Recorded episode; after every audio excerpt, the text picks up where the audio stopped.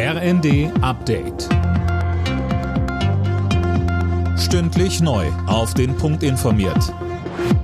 Ich bin Silas Quiring. Guten Abend. Übermorgen startet der Tankrabatt. Eigentlich.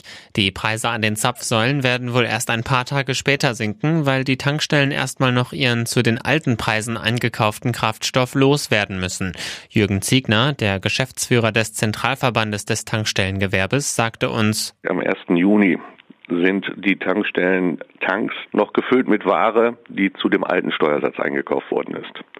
Ab dem 1. Juni eingekaufte Ware ist dann zu dem niedrigeren Steuersatz erhältlich, aber so genau können Tankstellen das eben nicht abpassen, denn ansonsten wären sie am 1. Juni 0 Uhr mit leeren Airtanks versehen und davon hätte der Verbraucher auch nichts.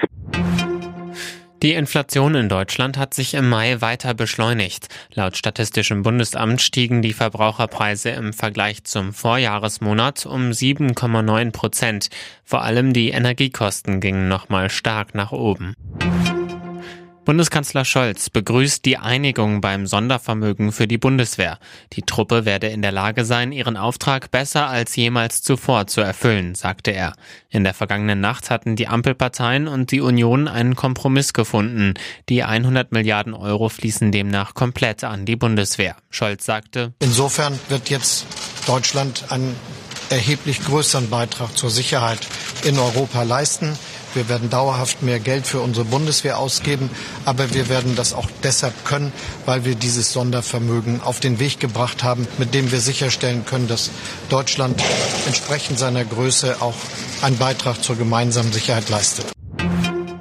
Boris Becker geht nicht gegen sein Hafturteil in Berufung, das berichtet die Bild. Demnach ließ der 54-Jährige über seinen Anwalt eine entsprechende Presseerklärung veröffentlichen. Daran heißt es, Becker akzeptiere sowohl das Urteil der Jury als auch das vom Gericht festgesetzte Strafmaß. Alle Nachrichten auf rnd.de